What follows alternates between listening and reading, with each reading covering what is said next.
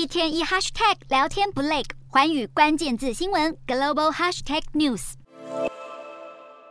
高举标语提出诉求，英国地铁工作人员发起新的一年的首场罢工，重申诉求，要求加薪。在万物齐涨的时代，他们希望政府能协助减轻经济负担。伦敦地铁工会秘书长更希望英国人民可以向国会议员施压。在通膨飙涨的情况下，英国在去年经历了大大小小的罢工，不外乎都是为了加薪。对此，英国首相苏纳克也给出回应。苏纳克发表上任两个多月来首场指标性的内政演说，传达在新一年的施政重点，特别提出五大承诺。苏纳克首先提到民众十分关切的两大议题：工卫系统危机以及医护等公部门人员罢工。他表示，政府已经采取紧急措施，增设七千张病床以及挹注资金，强化社区与整体社会照护系统，让更多医疗照护行为能在居家环境与社区完成，降低医院占床率。他并提出导入更多非公部门资源，让病患有更多选择，缩短取得医疗服务的时间，以及缩减医疗服务品质的地域差距。针对医护罢工，苏纳克也重申政府立场。苏纳克提出的五大承诺，无疑就是希望能够重拾英国民众对政府的信任。不过，最大在野党工党领袖施凯尔本周也将发表演说，阐述他的政策愿景。由于英国下一次大选依规定必须在二零二五年一月二十五号以前举行，因此两大党党魁本周相继发表重要政策演说，可谓标志大选选战起跑。